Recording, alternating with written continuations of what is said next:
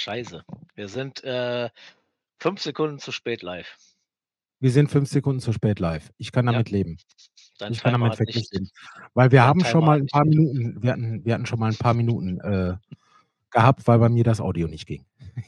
Ja, das ja, das stimmt. Dann habe ich 30 Minuten lang Alleinunterhalter gemacht. Das war echt toll. Ja, das war super. Das hast du Ja. aber total toll gemacht. Ich habe auch ganz innerlich ganz schön für dich geklatscht. So, So, alle, herzlich willkommen. wissen genau, mach du. Ja, herzlich willkommen zu den Tagesthemen. Es ist nichts passiert in der Welt. Deswegen sitzt ihr hier beim The Art of Techno Podcast mit dem nein, Alexander aus Genau. Belgien. Wohlbemerkt, das ist der aus. Belgien, ne? Und mir, dem Arjen. Ja, herzlich willkommen an die Leute im Chat. Wir haben zum Beispiel den Dave Thun am Start und den Robert. Schön, dass ihr da seid. Wir freuen uns tierisch, dass ihr da seid.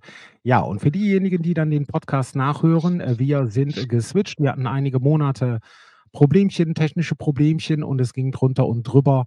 Und, äh, ja, wir haben jetzt den Relaunch sozusagen in 2024 jetzt geplant von unserem Live-Podcast. Für diejenigen, die nachhören, wir sind jetzt auf YouTube und wenn ihr da hinkommen möchtet, sucht ihr einfach bei YouTube at The Art of Techno. Da könnt ihr dann auch Kommentare hinterlassen. Und was müssen wir jetzt noch sagen, weil wir jetzt auf YouTube sind? Natürlich, äh, wer Lust hat, äh, abonniert natürlich den Kanal, macht 'n Daumen und auch die Glocke, weil wir werden jetzt wieder regelmäßig hier auch live streamen und das Ganze ist natürlich interaktiv. Ähm, natürlich geht es um Techno, aber, äh, wie halt gesagt, interaktiv gehen wir auf die Sachen ein und dann hoffen wir, dass ihr ein bisschen Spaß habt mit uns, äh, zusammen. Ja, was hatten wir heute als Thema? Äh, ich habe es vergessen. Außer Techno. Weil hier permanent die Tür auf und zugeht und jemand rein und rausläuft. Ich habe es tatsächlich vergessen. Ah, äh, ach so, ja. Äh, und zwar, ähm, ja, wir sind beim Relaunch und in uns ist mal wieder was in die Tür geflattert. Das war schon letztes Jahr, als wir eigentlich die andere Show machen wollten und wir greifen das jetzt einfach mal auf. Und zwar, ich blende das mal ein, wenn ich, äh, es darf, sozusagen Moment, äh, zur Bühne hinzufügen. Und zwar war das im Facemark eines von vielen Artikeln darüber, trauriger Zustand der Szene Flugwetters gegen die Branche. Und in diesem Artikel geht es halt in erster Linie, wie man da sieht, über den Einfluss von Social Media auf die heutige Techno-Szene. Und das Ganze ist kein Einzelfall. Das der Artikel ist schon, wie halt gesagt, älter. Der ist von Oktober, also vom 11. Oktober 2023. Und, ähm wie halt gesagt, äh, hier geht es, äh, darum, dass, äh, mittlerweile Social Media mehr wert ist als das Können. Und hier steht auch ganz offen drin vom Flug: „Er vermisst die Zeiten, in denen DJs nicht nur unterhielten, sondern auch unterrichteten und den Leuten etwas beibrachte.“ Dann haben wir das Gleiche noch mal von Sven Väth. Der hat das schon, äh, im September 2023 gesagt. Das gibt's auch bei der FaceMac. Das gibt's nicht nur bei der FaceMac. Wir wollen hier keine Werbung machen. Wir haben auch keinen Vertrag mit denen. Das gibt's in allerhand Artikeln haben wir das gefunden, auf Facebook rauf und runter. In, äh von den älteren DJs, die wir kennen, regelmäßig gibt es da Posts, wo die sich aufregen, ähm, äh, in ihren in ihren Posts, weil's jetzt mal reicht mit dem Geklone und mit dem Gedingse und diesem Social Media. Aber auch hier steht bei Sven Väth, September 2023, Sven Väth beklagt sich über Instagram-Poser, äh, weil er ja immer auch ganz ruhig war auf der Bühne und überhaupt gar nicht irgendwie extrovertiert oder so. Ganz und gar nicht. Aber auch hier steht, ähm, wie halt gesagt, äh, dieses ganze Instagram Gep äh, äh, der Fokus lag früher bei uns immer voll auf der Musik, sich fallen lassen, zu experimentieren. Heute geht es vielen leider nur noch um den Instagram-Moment und das. Posen. Dasselbe gibt es auch von Mark Reeve und das Ganze kommt aus Juni 2023. Mark Reeve beklagt sich über das Ego-Problem in der Techno-Welt. Kann ich gar nicht verstehen, weil ich bin eh der Beste. Äh, das war jetzt ein Scherz für Da diejenigen, die jetzt jetzt zu Hause sitzen. Das war ein Scherz. da kam jetzt wieder die Diva durch, ne? Ich weiß nicht, wovon du redest. Und, äh, er hat gesagt, ähm, äh, hier ist auch natürlich klar, Cocoon Recordings und so weiter kennen wir. Äh, es geht hier für ihn, äh, über die Oberflächlichkeit der Techno-Szene, die von ihm angeprangert wird. Ähm, und dasselbe gibt es dann auch noch mal von, äh, „Kein Content, keine Gigs?“ Fragezeichen. Bekannter Berliner Techno-Artist müde von Social-Media-Zwang. Und zwar, äh, geht es hier um, ähm Äh, der der welcher ist das von denen noch mal? Meine Güte. Ähm, ja, nicht nur einer, sondern viele, ähm, haben das, äh, so gesagt. Sorry, ich bin 'n bisschen habe den Faden verloren. Super. Aber auf jeden Fall geht es hier auch nur um den Social Media Zwang. Hier berichtet also ein ein DJ und Producer darüber, dass man ja gezwungen ist, den ganzen Tag sich auch mit Social Media zu beschäftigen, weil wenn du die Klicks und die Likes nicht bekommst, dann kriegst du auch keine Bookings mehr und das ist effektiv, äh, äh, auch der Fall gewesen, was ich, äh, schon von intern auch gehört habe, von sozusagen meiner Bubble. Äh, was haben wir noch? Monika Kruse, ganz bekannt, äh, kritisiert die Social Media DJs, äh, und ist deswegen ja auch komplett ausgestiegen oder fast komplett ausgestiegen, äh, so wie man das hört. Und dann haben wir noch mal Steve Buck im Interview: „Ich wünschte mir die echten Talente anstatt Social Media Acts wieder zurück.“ Das Ganze kommt schon aus 2022. Und, äh, ja, darüber wollten wir heute ein bisschen das noch mal aufgreifen und ein bisschen mit euch auch diskutieren, weil, äh, wie halt gesagt, das ganze Ding hier ist ja interaktiv. Und jetzt habe ich genug gequasselt, jetzt bist du dran. Ich muss erst mal Luft holen. Ja, es ist, äh, äh ja, ich habe mir das ja über Tag heute mal so 'n bisschen, äh, versucht zu verinnerlichen und mal selber so 'n bisschen zu überlegen, woher das kommt. Ähm also, was was mir definitiv jetzt grade im im aktuellen, äh, Zustand der Szene tierisch auf 'n Sack geht, ähm, das hat 'n bisschen was mit dem zu tun, was Fluke da gesagt hat.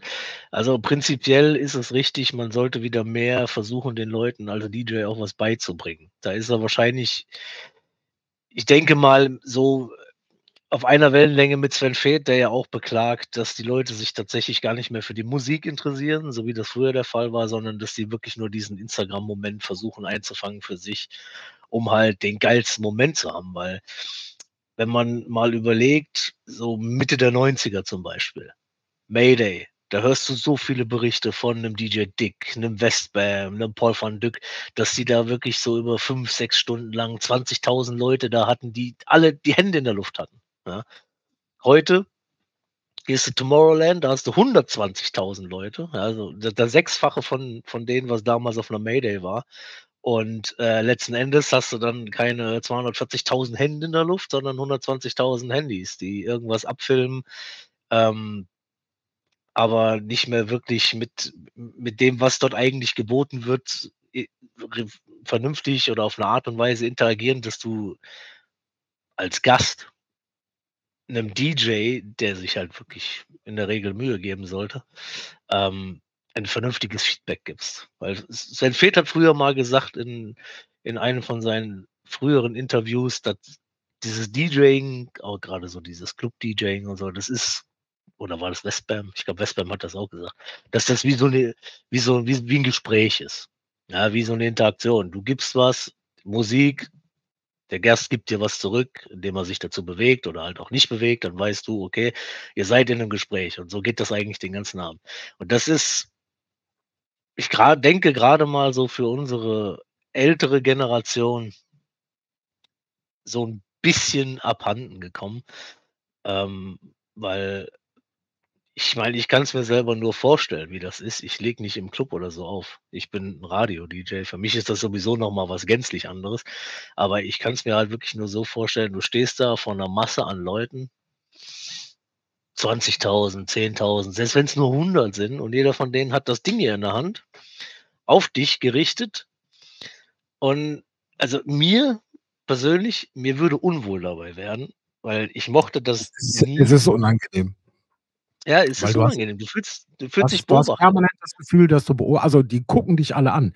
Aber mit diesem Handy weißt du ja Mhm. ganz genau, wenn du jetzt einen falschen Move machst, ähm, dann hat irgendeiner das auf Video. Ähm, das Ja. vergisst man aber nach 'ner Zeit. Also, ich habe es, äh, äh, bei den Gigs, die ich hatte, äh, war's am Anfang so 15 Minuten, 20 Minuten unangenehm, aber danach hat man sich da dran gewöhnt. Gott sei Dank, weil ich mich halt in die Musik reinlassen kann. Ähm, die Sache ist nur, als wir damals auf der Mayday gestanden haben wir hatten das ja auch noch gar nicht. Ich meine, welches Handy hatte damals Ja, 'ne natürlich. Kamera und so viel Speicherplatz, dass man so viel filmen konnte? Das gab es nicht. Das war halt 'ne ganz andere Kultur. Äh, diese ganzen Social-Media-Sachen gehören dazu. Das, was ich glaube was die jetzt auch richtig kritisieren. Also, es gibt jetzt auch mittlerweile, ähm, in Berlin einige Clubs, ähm, wo effektiv Handy aus, da musst du über die Kamera musst du was drüber kleben. Äh, das finde ich 'ne gute Aktion, weil die das halt nicht mehr haben Ja. wollen. Ja. Unter anderem liegt es nämlich nicht an dem 0815, wie wir uns das vorstellen, der da rumsitzt mit seiner Handykamera und das mitfilmt, sondern die Sache geht wirklich um diese Social Media Hunter, die reinkommen, die sich teilweise dann auf der Toilette umziehen, ne, damit sie gut gestylt sind und also, äh, noch weniger anhaben. Ähm, dann wirklich, äh, probieren, eine Ecke zu kriegen. Die haben dann halbes Filmequipment dabei, weil die Kamera und Licht und alles muss stimmen. Dann ja. gucken sie sich irgend 'nen Track aus, dann wird, äh, rumgetanzt oder, äh, ähm, ähnliche Sachen, ne, 'ne Show gemacht. Die werden auch aggressiv, wenn einer dann ganz normal in der Disco, weißt du, stehst du rum, irgendeiner hat 'n Handy an mit weißt du, dann haben die da ihre Lights drauf und ich weiß nicht und den richtige Stelle gesucht. Wehe, da stehen schon jemanden, könnt ihr mal bitte auf Seite gehen? Wir wollen jetzt hier filmen. Und wenn denen dann einer bei deren Tänzchen, was sie dann da aufführen, weil sie so toll sind oder sich für so toll halten, dann zwischen die Kamera läuft, das passiert ja auch, äh, das ist eigentlich das Schlimme, dann werden die von denen angeschnauzt, weil die jetzt der Take am Arsch ist und die müssen ja 'n neuen Take machen. Ich glaube, dieses Extreme ist das, was eher auffällt. Und es gibt ja mittlerweile, wenn du nachguckst auf, ähm äh, siehst du immer wieder auf YouTube oder auch auf TikTok, ähm, es gibt ja einige Konzerte, wo es extra an einer speziellen Seite gibt's mit Zäunen abgesperrt, also mit diesen kleinen Gitterchen, die aufm Boden stehen, so kleine Rechtecke abgesperrt für diese Social Media Fuzis.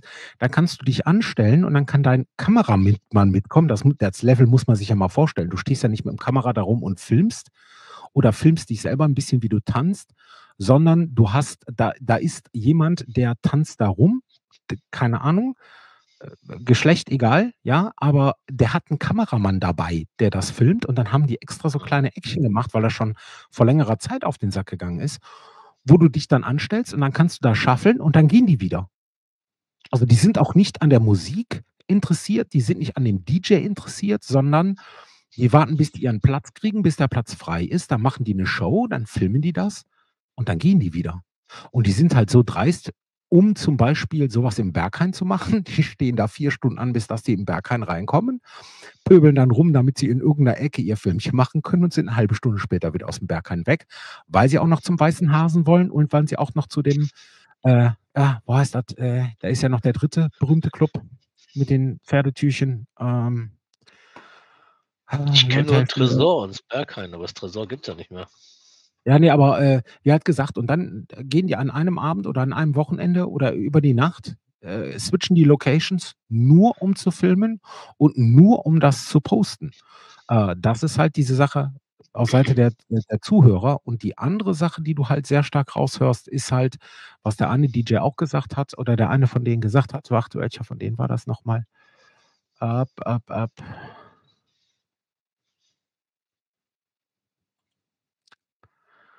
Ja, Steve Bug zum Beispiel oder, ähm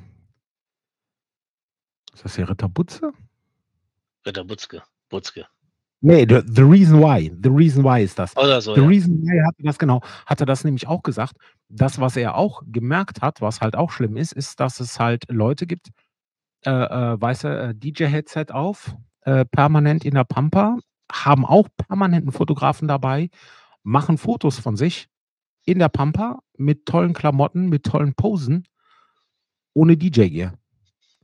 Haben 'ne Mhm. Followerschaft 'ne Followerschaft Ja gut, weil aber das gab's ja schon sie immer. sind ja, ja, aber bekommen deswegen Gigs. Und Ja. andere Leute bekommen keine Gigs. Das ist dann also, weißt du, du kriegst dann auf einmal keine Gigs mehr, obwohl du DJen kannst, weil da irgendeiner also, du wirst auch, äh und dann sind die auch, äh, krass. Also, ich weiß es von internen Quellen, äh, dass du dann teilweise auch schon du bist zwar schon seit seit 'nem 3/4 Jahr gebucht, ne, aber dann wirst du halt so 3 Tage vorher abgesagt, weil halt dann, äh, äh, so 'n Social Media Act an deine Stelle bekommt. Weißt du? Und das das ist natürlich dann super frustrierend, logischerweise. Ja gut, aber ich sage mal, das ist halt ja, ich glaube, man muss das tatsächlich unterscheiden. Du hast ja auf der einen Seite hast du so den den 0815 Gast, der jetzt halt nicht unserer Generation entspricht, sondern halt wirklich mit diesem ganzen Quatsch aufgewachsen ist. Und das heißt, die sparen ihr ganzes Geld, damit sie ihren Sommerurlaub auf Tomorrowland verbringen können. Und ich meine, klar, da ist es irgendwo, ist es verständlich, dass die halt sehr viel mit, mit Handy und keine Ahnung unterwegs sind, weil die wollen das natürlich festhalten. Ja. Was ja irgendwo auch ein Stück weit verständlich ist. Dann hast du die, die du jetzt gerade beschrieben hast, dann hast du diese, diese, diese Festival-Hunter, diese Social-Media-Hunter, die ja gezielt dann einfach nur dahin gehen, um halt Content zu produzieren, aber sich nicht wirklich für das interessieren, was dort eigentlich abgeht, sondern die sind halt einfach da, um, hey, Leute, guckst du, hier war ich. Und dann musst du halt aber, denke ich, das ist momentan oder seit vielen Jahren ja schon leider ein sehr wichtiger Aspekt geworden, ähm, dass diese ganzen Social Media Acts alle kostenlose Werbung sind. Oder zumindest in der Vergangenheit waren. Ich könnte mir gut vorstellen, dass viele von den, seien es jetzt DJs oder halt auch diese, diese, diese Festival Hunter, dass die sich ganz gut dafür bezahlen lassen. Könnte ich mir gut vorstellen. Und selbst wenn nicht, es ist halt alles kostenlose Werbung. Und du kriegst halt damals, da musstest du wirklich halt die DJs holen. Ja, da brauchtest du einen Sven Feth, der war ein Garant dafür, dass der Laden voll war. Ja, du hattest zwar immer deine Local Supporter da, aber du hattest halt einen Headliner da, der ein Garant dafür war, den Laden voll zu kriegen. Ich habe Mhm. aber auch schon Läden erlebt, sage ich dir ganz ehrlich, da war ein Headliner da und der Laden war leer. Weil halt die Locals, die halt die Vorarbeit geleistet haben, damit halt der Headliner wirklich dort glänzen kann, nicht mitgebuckt wurden. Ja, das ist ja auch so 'ne Sache, die mittlerweile echt krass verloren gegangen ist. Die die du hast ja so gut wie keine wirklichen Residents mehr in den Clubs, weil die Clubs ja wirklich nur noch darauf abzielen, irgendwelche Headliner zu haben. Ja, Ja. also, da das ist halt auch so 'ne Sache. Ich habe heute heute Mittag, ähm, habe ich von von DJ City so 'n kurzen Clip von 'nem Podcast von denen gesehen. Da haben die auch drüber gesprochen, dass es eigentlich verwerflich ist, dass die ganzen Clubs sich mittlerweile so zum Großteil von den Residents getrennt haben, obwohl es so viele gute Residents gibt, die den Club alleine am Laufen halten würden, 'n ganzes Wochenende lang ohne 'nen Headliner dabei und der Laden wäre trotzdem voll. Aber irgendwie Es scheint aber es scheint aber wieder anzufangen, vor äh, zu allen Dingen zu diesem Teil. Äh, ähm, Dark Distorted Signal, das Label sagte ja was, äh, habe ich Mhm. auch schon vorgestellt, äh, belgisches Label. Ja. Äh, unter anderem, äh, äh, äh, Peter Bogtraks, groetjes, äh, naar Vlaanderen dus. Ähm, Peter Bogtraks, Frank Solex und so weiter sind da mit Team.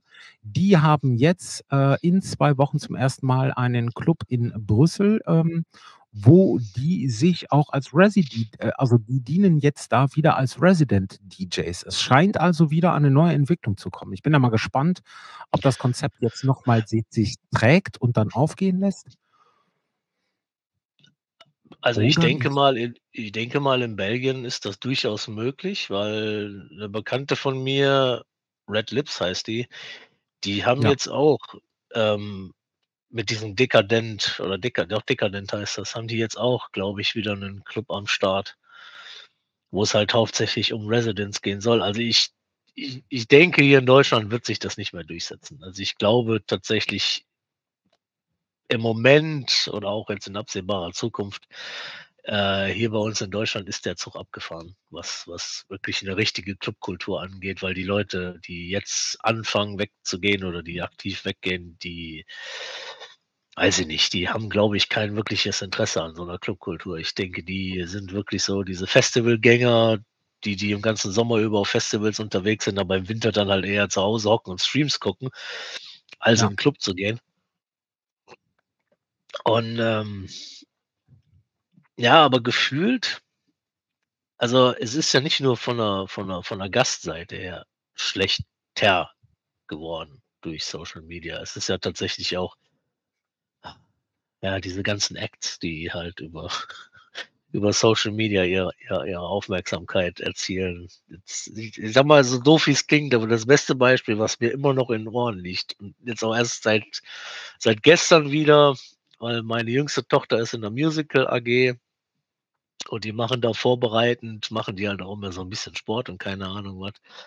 Und jetzt am Freitag war Seilspringen angesagt und, äh, ja, dann stand die gestern Abend hier: „Hey, ich suchte dieses eine Lied, was wir da gehört haben, das hast du auch immer gehört. Ich habe da schon eingegeben, 3 Haselnüsse, aber ich finde das nicht.“ Ich „Ja, such nach Felix Harrer, dann dann findest du's.“ Ja, das ist das ist so dieses prominenteste Beispiel, was mir im Moment im Ohr ist. Und just vor 2 oder 3 Tagen kam 'n Post von DJ Quicksilver. Interessant, was sich heutzutage alles Techno nennt und ich war halt kein Kontext dazu, war halt wirklich nur dieser Post. Und dann fand ich von Felix Harrer 'n neues Video, wo er jetzt scheinbar 'nen Karnevals-Hard-Techno-Track dabei ist, auf 'n Weg zu bringen. Ja, das ist halt das ist halt auch so 'ne Sache mit mit diesem ganzen ist die Frage ja, die Frage ist, ist da so was wirklich so schlimm? Es sind andere Zeiten. Ich sage ja immer noch so, ich komme ja aus der Zeit, wo, ähm, Techno ja noch gar nicht das war, was Techno war, ja? Und, äh, da war's noch EBM und Noise und so weiter. Und jetzt ist es für mich lustig zu sehen, dass so wie damals die Leute auf'm Maschinenfest oder jetzt zwischendurch hat's ich weiß gar nicht, ob's noch stattfindet. So wie Leute, die damals auf'm Maschinenfest waren, die Industrial und Noise gehört haben und und harten EBM gehört haben, so laufen jetzt alle in der Techno-Szene rum. 1A, alle schwarz, alle dieselben Klamotten, alle dieselben Cappies. Ich habe ja auch so 'n Cappy, aber ich habe es noch von damals, beziehungsweise mein altes war kaputt. Ich habe mir jetzt 'n neues gekauft, aber ich hatte es noch von früher. Die sehen genauso aus.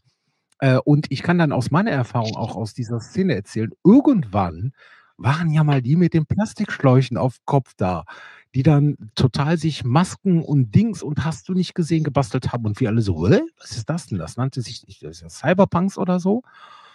Ne, und das war Ja. damals für uns Alte komisch, dass dann auf einmal Leute da rum und vor allen Dingen, wir waren ja immer auch so eher versteckt und underground und die hüpften dann irgendwann unter Brücken rum und filmten sich selber und setzten das ins Internet und wir alle so: „Hä? Ist das?“ Ja, Und da war exakt dasselbe, was du hier hast. Jetzt kommt ja Ja. das Lustige, weil ich wir sind ja nicht faul, auch wenn die Leute meinen, ne, aber wir recherchieren wirklich viel. Wenn du auf TikTok suchst, findest du dasselbe bei Ska. Es Ja, gibt alten ja. Ska und es gibt neuen Ska und es gibt alten Ska mit den alten Klamotten, dann gibt's neuen Ska mit den neuen Klamotten und die Tanzart, wie die tanzen, ist anders und die alten Ska-Leute regen sich über die Neu-Ska-Leute auf und ich schwöre, das gibt es in jeder Musikrichtung. Das heißt, das ist beim Techno nicht anders. Es ist jetzt nun mal die 2. Welle. Die ist nun mal anders, ne? Und, äh, ja, die die Menschen leben jetzt nun mal mehr mit Social Media. Ich glaube, dieses Krasse dabei, hinzugehen, dieses Selbstdarsteller-sein, das ist das Schlimme. Dave hat ja grade geschrieben, ich weiß gar nicht, ist Dave eigentlich noch da? Mach mal Winke, Winke. Ich blende es mal ein.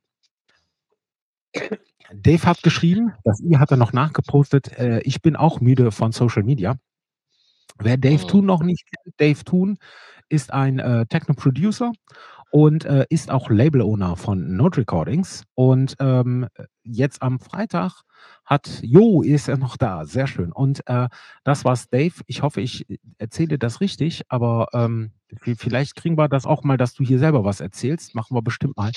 Auf jeden Fall, das, was Dave damit meint, ist, er als Label-Owner, wenn er jetzt 'n Release hat, dann sitzt Dave, äh, damit du das auf allen Kanälen verteilst, damit du auch gesehen wirst. Ähm, ich habe gestern noch mit ihm telefoniert. Was waren das? 1 1/2 oder 2 Stunden an diesem Tag rum.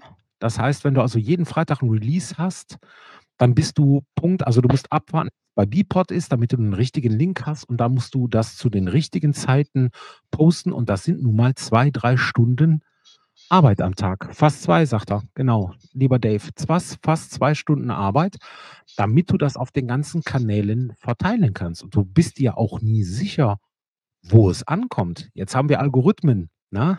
Facebook, du postest es heute, es kommt vielleicht sehen deine Leute das nächste Woche. Bei Instagram auch. Bei TikTok, äh, du postest es jetzt, äh, es sehen 50 Leute, du postet es postest es 'ne Stunde später, äh, es sehen 900 Leute. So, und das ist halt schon auch sehr anstrengend und sehr viel Arbeit, auch hier Social Media zu machen. Nur, wie ich das grade auch in den Chat geschrieben habe sorry, da bin ich gegen mein Mikro gekommen, wie ich das grade auch in den Chat geschrieben habe, Dave muss das halt machen, damit er dann halt mit seinem Track und seinem Label auch wahrgenommen wird, damit die Leute informiert sind. Ne, weil früher hat man sowas immer recherchiert. Früher ist man auch auf die Webseiten gegangen, jetzt mal ganz ehrlich. Ähm, also ich habe jetzt noch mit einer Social Media Beraterin gesprochen und die haben auch eine Weiterbildung gemacht. Ähm, und die meinte auch, Webseiten sind total out. Das Einzige, was du Ja. als Firma einer Webseite brauchst, ist Überschrift, Anschrift, äh, also Anschrift oben drüber, Telefonnummer, Öffnungszeiten und dann, wenn du spezielle Downloads hast, äh, sofort unten drunter die Downloads. Alles andere ist uninteressant. Ja, ist es tatsächlich. So, und da werden Ist es 100.000 tatsächlich. Euro ausgegeben für Webseiten und Blogs und geile Texte und Wording. Ja. Kannst knicken. Kannst ja. alles knicken. Ja, im Prinzip, äh ah, ich weiß nicht, wie wie man's am besten beschreiben soll, aber dieses Social-Media-Ding hat tatsächlich so viel, was für uns, die jetzt, äh, ja, so diesen gesamten Werdegang vom Internet eigentlich miterlebt haben, das hat so vieles abgelöst, was tatsächlich obsolet geworden ist. Das fällt mir in letzter Zeit auch immer häufiger auf. Also, da, wo du früher noch aktiv Webseiten keine Ahnung, da hattest du 'ne Riesensammlung von Lesezeichen, Webseiten, die du wöchentlich abgegrast hast oder so. Und seit eigentlich grade so Sachen rausgekommen sind wie MySpace, das war ja so mit der erste Social-Media-Kandidat noch vor Facebook. Seit das rausgekommen ist, mein MySpace ich weiß nicht, ob das noch einer kennt, aber MySpace war die die die erste Social-Media-Plattform, die es dir selbst als Künstler erlaubt hat, deine Musik da drüber zu zeigen und später dann sogar da drüber zu verkaufen. Ja. Und, äh, ja, ich ich meine auf der anderen Seite, man muss es auch so sehen. Das das fällt mir jetzt grad bei meinen Kindern immer häufiger auf und bei mir selber teilweise auch, obwohl ich 'ne ganz andere Generation bin. Ich glaube, d das Hauptproblem, weswegen Social Media so 'n Riesenerfolg ist, ist die Tatsache, dass du, wenn's jetzt um geschriebene Sachen geht, grade auf Twitter oder X, äh, Instagram und Facebook teilweise halt wirklich Informationen sehr komprimiert dargereicht bekommst, ja? Das, was wir früher mit SMS hatten, so mit 160 Zeichen maximal, wo du wirklich überlegen musstest, was du schreibst, um halt kostengünstig 'ne Message zu transportieren. Es ist im Prinzip der gleiche Scheiß, ja? Wir mussten damals echt überlegen, was schreibst du auf den 160 Zeichen, um nicht noch 'ne zweite SMS zu bezahlen wegen, weiß ich nicht, 2 Buchstaben oder so. Und heute werden halt Informationen wieder so komprimiert transportiert, weil die Leute es nur so aufnehmen können, scheinbar scheinbar. Ja, Ne, das ich glaube, ich ich finde da noch nicht mal etwas Schlechtes dran. Ich finde es weißt du, weil du musst ja immer nicht die Leute sehen, die das Nötigste schreiben und das Wichtige schreiben, sondern du musst auch immer die Leute sehen, die das Ganze dann ausnutzen, um darüber weißt du, du hast dann halt, äh, keine keine Informationen, sondern die schreiben erst mal 'n Buch über sich und das müsstest du erst mal 3 Stunden durchlesen, bevor du dann Ja. wirklich die Informationen hast. Und Social Media ist nun mal für diese schnellen Sachen ausgelegt. Ich musste da 'n bisschen drüber lachen, weil Dave und ich haben 'n bisschen was recherchiert. Äh, wir waren auf einer Webseite, wo man als Artists also auch wieder etwas, was sich 'n bisschen was dreht. Du als Artist, äh, äh, stellst deine Tracks, äh, auf diese Webseite und, ähm, dann können mit mit mit deinem Genre dabei und dann können Label, die auch auf der Webseite sind, ähm, können dann sozusagen auf deine Tracks können deine Tracks hören und dann, wenn du wenn die Bock haben, können die sagen: „Ich bin interessiert, ich würde das veröffentlichen.“ Also, das heißt, du musst du musst als Artist nicht mehr 5.000 rumtelefonieren und Vitamin B und so weiter, sondern du kommst halt auch in 'nen anderen Bereich rein. Und da ist diese schöne kleine Spalte so von wegen klack, äh, so: „Beschreibe dich als Artist.“ Und du denkst so: „Yeah!“ Und dann ziehst du unten drunter was was sind das, äh, Dave, 80 Zeichen, 120 Zeichen maximal, wo du dich komplett beschreibst. Ja, was soll ich da reinschreiben? Techno, Belgien, ähm, Bum Bum, ja, schon 2 Buchstaben zu viel, weißt du, hm. Ähm, und das ist alles sehr komprimiert, aber du siehst auch da, es gibt es gibt halt neue Türchen, die sich immer wieder aufmachen, ne? Und, äh, auch die Label, dann siehst du dann so ganz kurz, ne, Label aus Brasilien, wir machen Techno. Okay, und dann ist 'n Link unten drunter. Mehr hast du halt nicht. Und, ähm, da merke ich selber, um wieder dazu zu kommen, ich suche gar nicht mehr die Webseiten von den von den Labels, sondern ich gucke, ob die auf Beatport sind. Ich gucke, ob die auf Soundcloud sind, weil da stehen noch Infos drin und danach gehe ich auf äh, äh, zwischendurch gehe ich noch auf Facebook. Und auf Facebook sozusagen, ähm also die die ersten beiden Sachen sind, um zu überprüfen, ob das 'n echtes Label ist oder nur ein Fake irgendwas Label, ne? Also dieses äh, äh, es gibt diese Billig-Label, die machen, äh, alles außer Beatport, was ja für uns im Techno-Bereich extrem wichtig ist. Ähm, und die machen alles außer, weil das kriegt man teilweise umsonst über Soundcloud, klickst du drauf für super wenig Geld und dann auf Spotify, Deezer und so weiter. Und äh, ich gucke immer nach, ob die auf Beatport sind, dann lohnt sich das überhaupt. Und ich gucke bei Facebook nach, ob das Label da ist, äh, weil da finde ich dann die Infos von wegen Demoadresse, bla, kann mal gucken, was die schon so alles hatten. Und bei Soundcloud finde ich da meistens den Link zu Facebook. Und da haben die meistens auch einen Podcast, da kann man mal reinhören, ob meine Tracks da überhaupt passen. Ne? Und äh, aber eine Webseite gucke ich mir gar nicht mehr an. Also eine Webseite gucke ich mir. Eine Webseite macht als Label echt nur noch Sinn äh, oder auch als Artist nur noch Sinn, wenn du wirklich ähm, Produkt verkaufst. Also wenn du Physicals verkaufst, ne? Oder selber Physicals herstellst oder Merch herstellst. Äh, aber selbst das geht mittlerweile für Artists über, über Bandcamp äh, oder deine, deine Physicals verkaufen äh, oder Tracks selber anbieten, geht ja auch über Artcore und andere Seiten, wo du das machen kannst. Da brauchst du also auch keine äh, eigene Seite mehr, äh, sondern kannst es da auslagern und hast dann auch schon geile Services mit dabei. Und das Einzige, was sich für uns lohnt, ist sowas wie Linktree oder ähnliche Dienste. Weißt du, so, so, du suchst, du suchst die Domain, du findest eine, eine Liste von Links und die Leute können sich das raussuchen, was sie haben. Wenn man sich mal überlegt, was was die früher für Geld rausgeschmissen haben für die ersten Flash-Seiten, wo wo Flash-Webseiten der Scheiß schlechthin waren. So an Anfang, Mitte 2000er. Oh ja. Flash-Seiten. HTML-Seiten den HTML-Seiten-Websites Website Maker oder so hieß der, Äh. der dann auch immer hingegangen ist, wenn du ein Menü hattest und du hattest dann Icons für das Menü und du hast dann eine zweite Seite gemacht, dann hat er eine Kopie von allen Sachen angelegt. Das heißt, du hattest ein und dasselbe Icon, das Bildchen von Home, hattest du dann, wenn du zehn Seiten hattest, zehnmal in verschiedenen Ordnern drin. Ja, ja. Und ich habe Ja, da damals, äh, ja in dem Bereich ich habe da damals Geld mitverdient, indem ich einfach weil das wurde ja dann irgendwann saumäßig lahm. Und, äh, ich habe da Geld mitverdient, indem ich dann hingegangen bin und habe, äh, äh, sozusagen einfach mal die Verlinkungen richtig gemacht, konnte die Hälfte der Bildchen rausschmeißen und dann auf einmal lief die Webseite super schnell. Also, wäh. Ja. Dafür ja, so alt sind wir. Ja, ja, Ja, das ist ja. damals wir hatten auch nichts. Es gab ja auch nichts. Ja, aber was es damals gab, was mir zum Beispiel heute so so richtig fehlt, das sind tatsächlich Promotexte. Ja? Weil ich meine, wir haben uns schon 'n paar Mal drüber unterhalten, dass ich ja eigentlich gerne so 'ne Promosendung machen würde, wo ich Promos vorstelle. Aber du kriegst von keinem, äh, Label auch nur ansatzweise Promo-Informationen zu irgend 'nem Track, so wie du die früher hattest, wo du echt so 'ne Weißmusterplatte gekriegt hast. Da war 'n 'n A4-Blatt dabei. Ja, der Künstler ist der und der aus da und da. Äh, der Style, den der Künstler macht, ist so 'ne Mischung aus dem und dem. Ja, das sind die 3 Tracks, das ist so die Hintergrundgeschichte. Und da hattest du wirklich noch 'n Material zum Track. Was du ja heute überhaupt nicht mehr kriegst. Ja, ich Nö. mein gut, bei der Menge an Tracks, die rauskommen, was willst du auch dazu schreiben? Das ist, äh ist ja heutzutage Ja, auch was ganz anderes.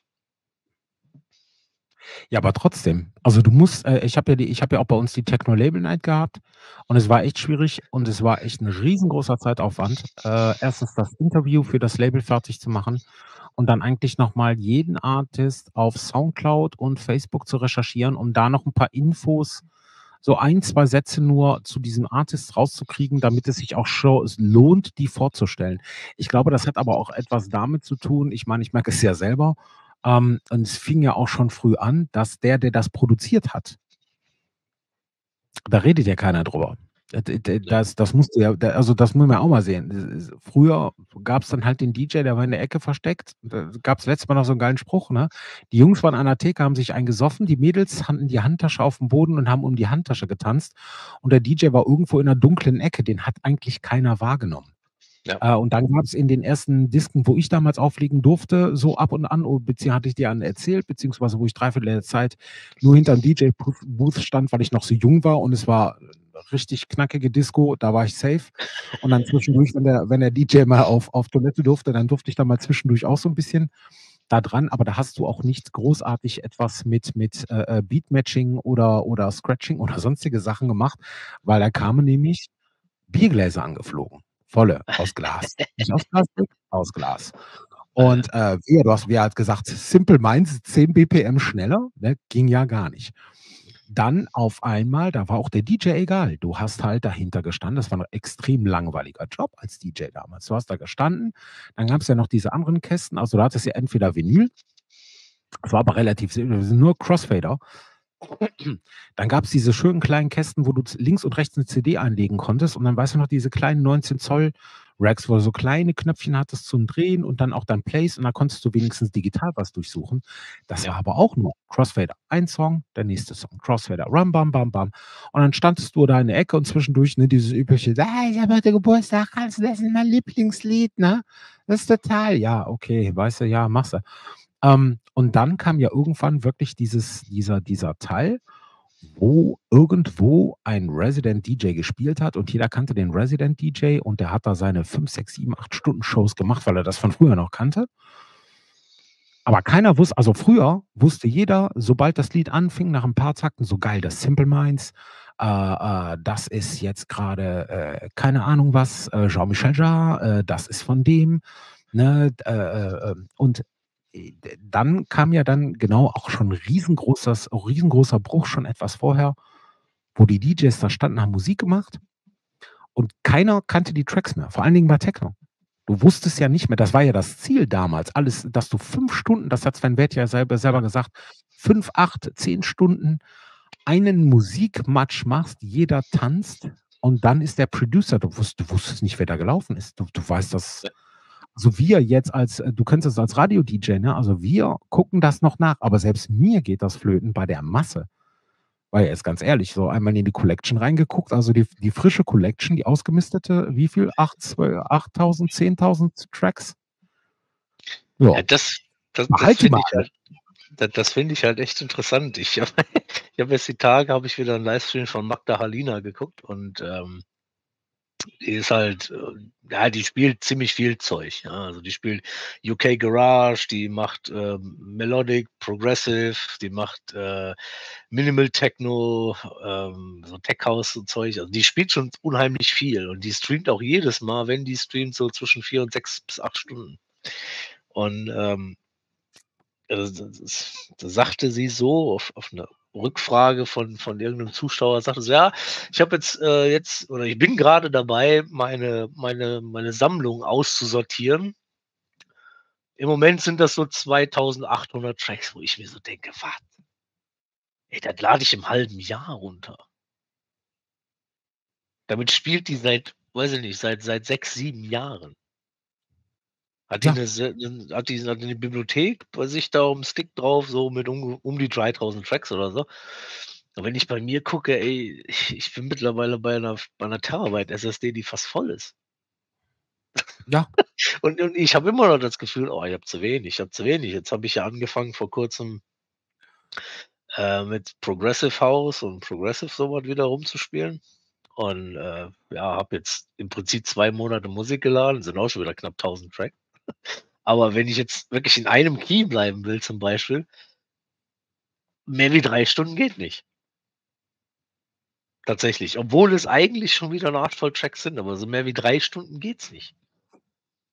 Ne, ohne dass ich halt dann anfange, 'n Key zu wechseln. Aber das ist halt auch echt Das interessant. Ja, aber es ist halt auch echt Kann interessant, man schon mal machen, ab und an obwohl, ich habe ja auch, äh, stundenlange äh, bei meiner Sammlung auch stundenlang, äh, äh, ähm, Shows gemacht. Die waren alle in einem Key oder maximal 2 Keys. Ich glaube, diese längste, was ich gemacht habe, war 'ne 5 oder 6 Stunden Sendung. Da war ich auf bei bei 3 2, 3 3 Key Changes. So, und das passt aber auch geil zusammen beim DJing, ne? Ja. Und, ja. Ja. Ja, aber das ist ist ist auch, glaube ich, so was, ähm, was heutzutage auch nicht mehr funktioniert. Also, zumindest nicht mehr in diesem Mainstream, wo ja auch Social Media 'ne ganz große Rolle spielt. Ich glaube, das funktioniert ja heute tatsächlich wirklich nicht mehr, dass, ähm, sich zum Beispiel 'n Sven Väth noch mal hinstellen würde für so 'ne aktuelle Crowd und macht da so wie sein Tresorpark am Sonntag so 'n 6, 8, 10, 12 Stunden Ding alleine. Das funktioniert ja heute gar nicht mehr.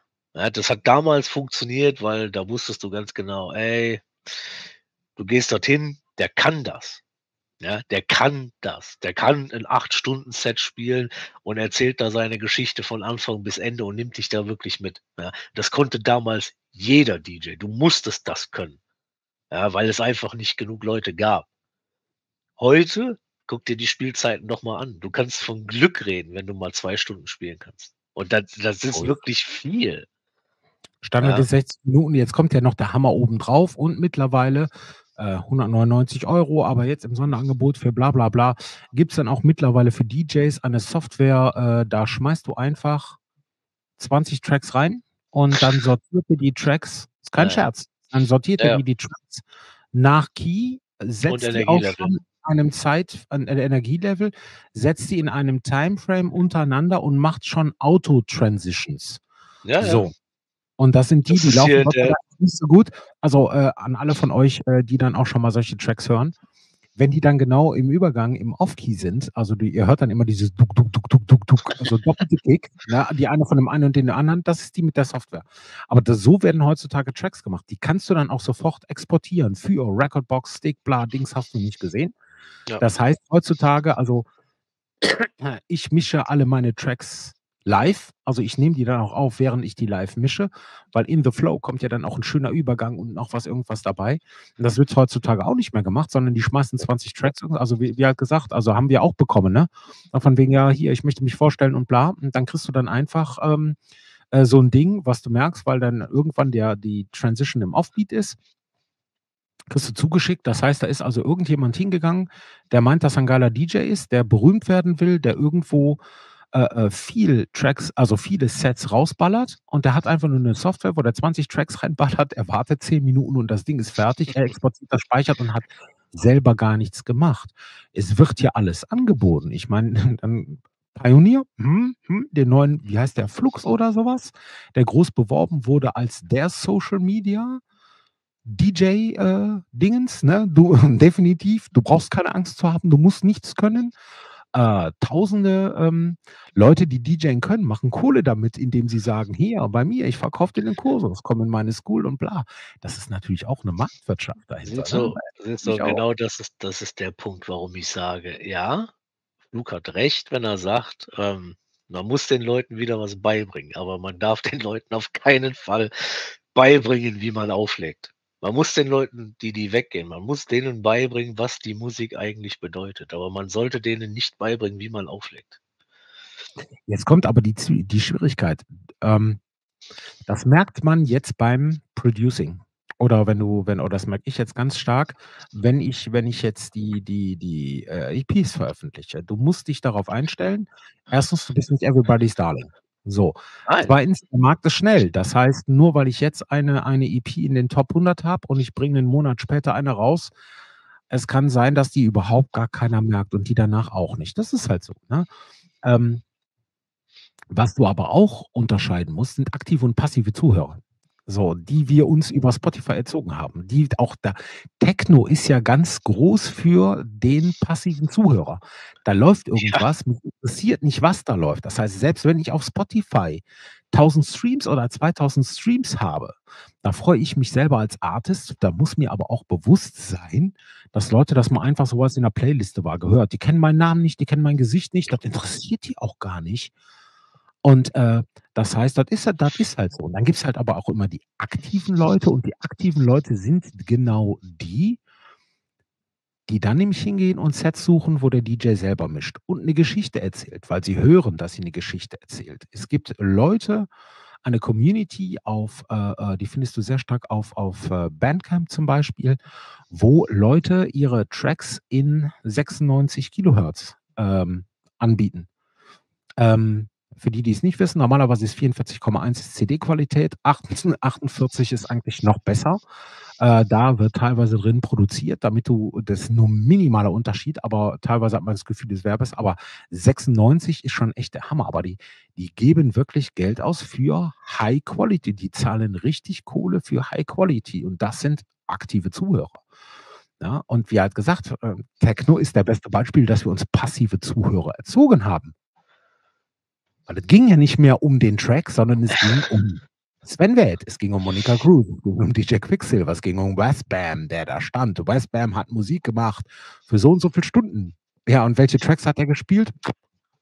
Ja, ich weiß nicht. Da, da, bin ich, da, da bin ich mir ehrlich gesagt gar nicht so sicher, ob das wirklich so war. Ich sag mal klar, du hast am Anfang hast du natürlich ähm, das Problem gehabt, äh, gehabt, dass dir die Informationen gefehlt haben, was das für Tracks sind, weil es kann halt nicht ein ganzer Club hinterm DJ stehen und auf das Label schielen, um zu gucken, was ist das für ein Track, weil du hättest die Tracks ja sowieso nicht bekommen, weil ja fast alles ausschließlich auf Vinyl rauskam. Und wenn es dann mal eine Compilation gab, ja, okay, dann hattest du halt wirklich die Hits drauf, aber so diesen ganzen Underground, was 99 Prozent von der Clubnacht ausgemacht haben, die kamen ja auch auf den Compilations nicht mit raus. Ähm, die Sache ist ja, heutzutage, klar, diese passiven Hörer, bin ich bei dir, die haben wir uns irgendwo ein Stück weit erzogen. Äh, ähm, 'n Stück weit sind die auch selber einfach mitgewachsen, weil, äh, ja, durch die Entwicklung von Techno Techno halt aus dem Club raus in den Mainstream gekommen ist. Es hieß ja dann plötzlich alles Techno, auch wenn es gar kein Techno ist. Ähm, und manches davon Diskutier doch mit mir bitte, was Techno ist. Ja, später. In einer anderen Folge. Okay, machen wir. Machen wir. Und, und ganz ehrlich, manches von dem, ja, jetzt gerade so Richtung Progressive, gerade so diese Minimal-Geschichten, was teilweise unter Lo-Fi läuft, ja, was als so Study Music ist, ja, wenn du am, am Lernen bist oder so. Das ist, das ist so geiles Zeug, das kannst du echt im Hintergrund laufen lassen. Das mache ich bei mir auf Arbeit auch. Da läuft die ganze Zeit irgendwas im Hintergrund. Deswegen bin ich auch gerade so auf dieser Progressive-Schiene hängen geblieben. Weil das einfach, das kannst du laufen lassen. Da ist auch scheißegal, von wem das ist. Das, das kannst du einfach laufen lassen, das ist geil. Ja, das könnte ich den ganzen Tag laufen lassen. Ähm, und das war früher halt nicht so. Ja? Das war früher tatsächlich nicht so. Weil die Kultur eine andere war. Dadurch, dass sich die Kultur verändert hat, hat sich die Musik mit verändert und halt auch die Art, wie Musik konsumiert wird. Und da habe ich äh, die, die das ist leider, ist, ist schon eine etwas ältere Doku. Da habe ich auch erst gedacht, das wäre irgendwie Steve Jobs oder so, der da quatscht, weil der Typ der unheimlich ähnlich sieht. Aber das ist tatsächlich einer, der sich damit mal beschäftigt hat, ähm, wie sich die, das Konsumverhalten von Musik über die Jahre hinweg verändert hat. Jetzt gerade so aus den 90ern raus in die 2000er rein, in die 2010er rein. Und tatsächlich gerade durch, durch Streaming-Geschichten wie Beatport, wie Spotify, wie Deezer, ähm, ist der Fokus, was eigentlich ja was Positives ist, ist der Fokus wieder weggerückt von ah, du musst jeden Artist kennen, du musst jeden Track kennen, hinzu, oh geil, da läuft einfach irgendwas im Hintergrund, was ich hören kann. Ja, ja dass schon, dass, halt die, dass die ganzen Streaming-Dienste unter anderem auch äh, gemacht worden sind, um gegen Piraterie anzugehen, ne? Ja, natürlich, klar. Ja, wobei der erste Streaming-Dienst war ja kein Streaming-Dienst. Apple, also iTunes, da musstest du ja kaufen. Ja. Da, ja, das war ja nicht per se, es war ja nicht per se ein Streaming-Dienst. Du musstest es ja erst kaufen. Das kam ja erst viel später. Genau. Aber ich meine, eigentlich, eigentlich ist, wäre diese Entwicklung ja toll, dass es wieder hingeht zum einfach hören und ich, oh, ich muss alles kennen, ich muss alles kennen.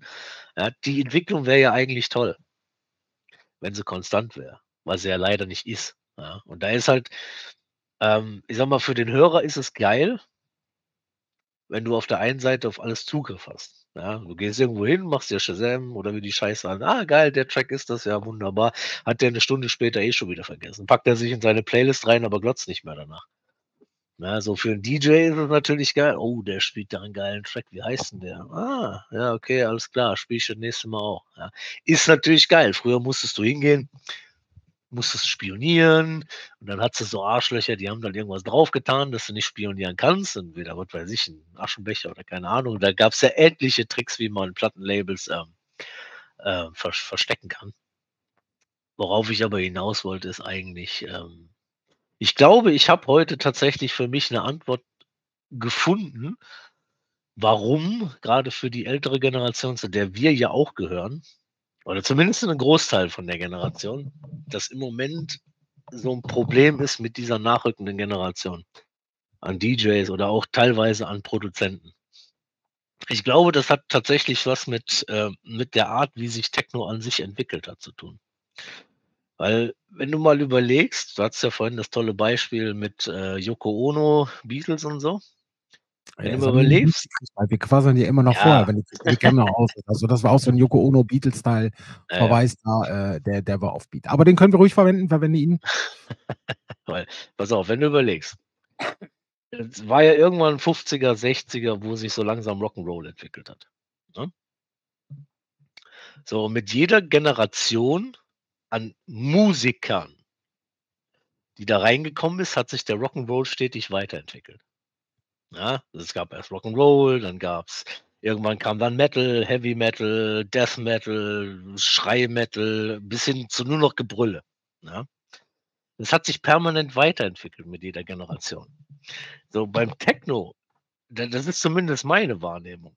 Beim Techno hat 'ne gewisse Zeit lang, grade so in den ersten Jahren, 'ne unglaubliche Entwicklung stattgefunden, dass selbst so 'nen Westbam gesagt hat: „Ja, äh, die Entwicklung war so rasend, dass wir dann irgendwann in den ersten Jahren 2 Maydays pro Jahr gemacht haben, weil die Entwicklung so schnell war.“ Aber irgendwann, so Mitte der 90er, haben wir dann gemerkt: „Okay, es geht nicht mehr so schnell voran.“ Wir machen nur noch einmal im Jahr.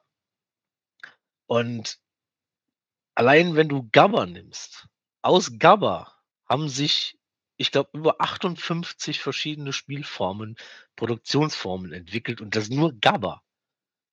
Ja, wenn du noch House als Grundlage nimmst, Techno als Grundlage nimmst, wir müssten mittlerweile bei, weiß ich nicht, 200 Genres sein, die sich irgendwie in diesem Bereich befinden, ja? So, meine Wahrnehmung ist halt tatsächlich die die ganzen Pioniere, Sven Väth regt sich drüber auf, ja? Diese ganzen Altgedienten, die diese Szene mit aufgebaut haben, die diese Musik mit aufgebaut haben, ähm, die die Clubkultur drumrum aufgebaut haben, die also im Prinzip alles, was Techno ausmacht, aufgebaut haben. Die sind jetzt an 'nem Punkt dass sie mit 'ner, ähm auf der einen Seite Community konfrontiert sind, die Medien grundsätzlich völlig anders konsumiert, als wir das damals getan haben als die das damals getan haben. Und die sind mit 'ner Szene konfrontiert aus DJs und Produzenten, die im Gegensatz zu damals 'nen ganz anderen Zugang haben zu den Sachen. Die Sache ist aber die, dadurch, dass sich Techno und das merken wir ja jetzt grade wieder, das, was heute Peaktime Techno ist, war vor rund 15 Jahren Hard Trance. Habe ich heute erst wieder als Beispiel gehabt Ja. bei 'nem Kumpel von mir, der eigentlich 'n reiner Trance-DJ ist, produziert mit Rino Da Silva 'nen Peaktime Techno Track und der läuft in 'ner Trance-Sendung, ja? Der Punkt ist, zumindest in meiner Wahrnehmung, Techno verändert sich nicht mehr.